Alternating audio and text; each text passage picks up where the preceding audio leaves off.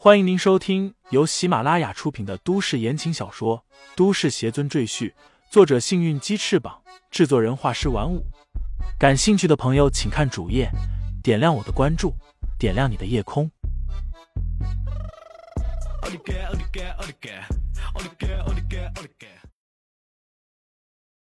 第二百七十五章：迟早要还中。对待要害自己的人，李承前从来不会手软。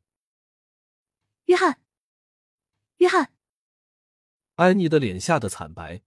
她虽然对约翰没有感情，但两个人毕竟是合作多年的伙伴，就这么眼睁睁的被李承前一把掐死，他顿时感觉自己脑袋一片空白。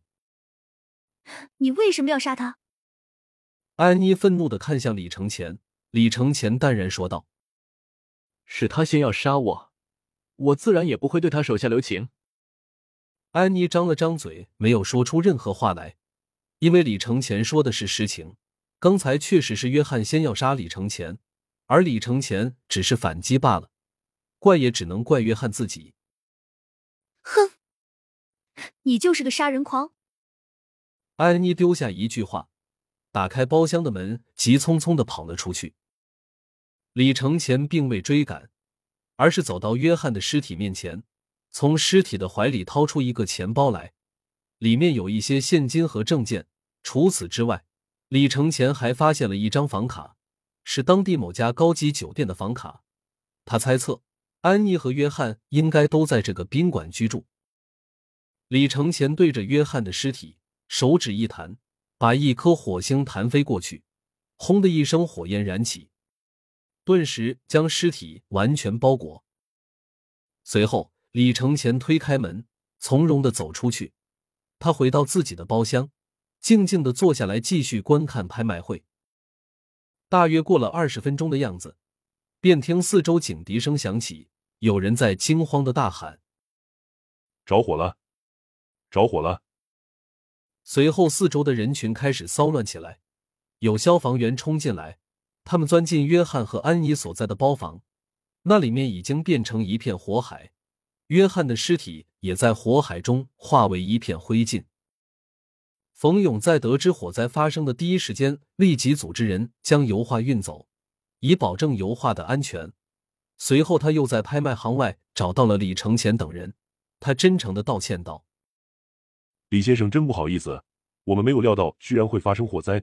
不过你放心，油画我们已经安全转移了，拍卖会也不会受到什么影响，很快就会继续进行。”冯勇是主办者，出了事，他自然要承担主要责任。李承前随意的点点头，他现在的心思不在油画上，而在刚才那个名叫安妮的女人身上。三人回到宾馆，李承前告诉王源好好照顾婵儿，自己则独自来到了安妮下榻的宾馆外。他拿出那张房卡，只见上写着房号是三零三。他认为安妮所在的房间应该也在三零三附近，于是他大步向楼上走去。来到三零三房门面前，李承前直接进去，在房间内随意翻找了一下，没有发现什么有价值的东西。随后他走到三零四房间敲敲门，结果里面没人应答。李承前将耳朵贴在门口，集中精力，便可以听见门那细微的声响。不过里面确实没有人，于是他又来到三零五房间外，随手敲敲门，里面顿时传来安妮的声音：“谁呀？”李承前在门外说道：“是我，李承前。”房间内安静了一下，随后便传来安妮愤怒的吼声：“滚开！你这杀人狂！”李承前并未生气，他只是平静的说道。我希望你不要再偷东西。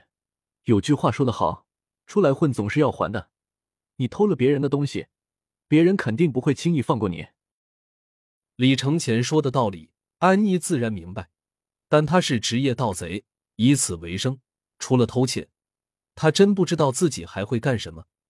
而且这已经成为他的生活习惯，一朝一夕是根本改不过来的。所以安妮并没有理睬李承前。此时，他正在房间里收拾东西。约翰死了，他必须尽快离开这里，回到他的老师身边汇报情况。安妮和约翰的老师是上个世纪一个著名的盗贼，他做过许多大案，有些甚至震动了全世界。至今，他还是黑白两道追杀的目标。后来，约翰和安妮的老师感觉自己年纪越来越大，自己又没有后代，他的能力将会后继无人，于是他便到孤儿院里收养了安妮和约翰，把这两个孩子培养成自己的接班人。约翰和安妮都很优秀，没有辜负他的期望，俩人身手不凡，合作密切，已经是青出于蓝而胜于蓝。之后，他们联手办了一个惊天大案，被人称为著名的雌雄大盗。这样，他们的师傅感到十分欣慰，同时也从这两个徒弟身上获得了大量的财富，继续维持他奢靡的生活。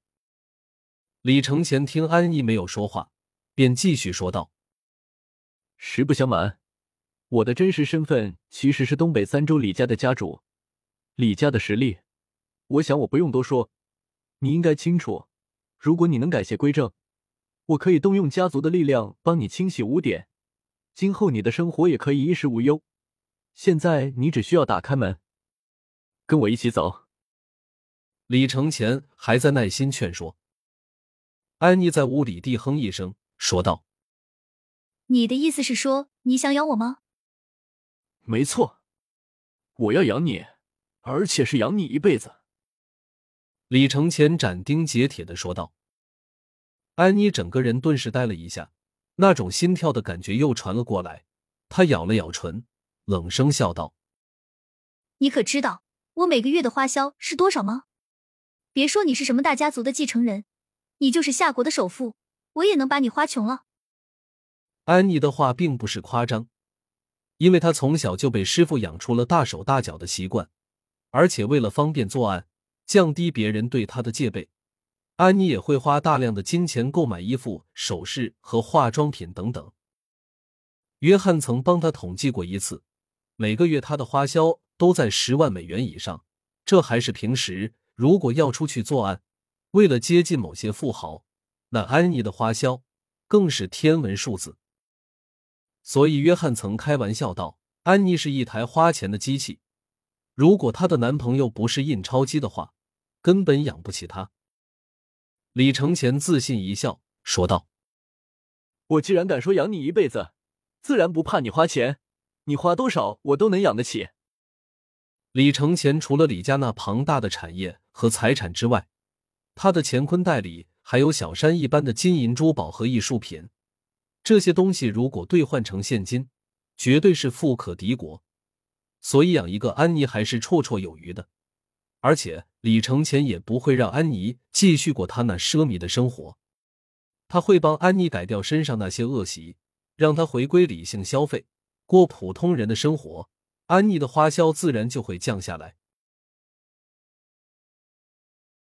听众朋友们，本集已播讲完毕，欢迎订阅专辑，投喂月票支持我。你的微醺夜晚，有我的下集陪伴。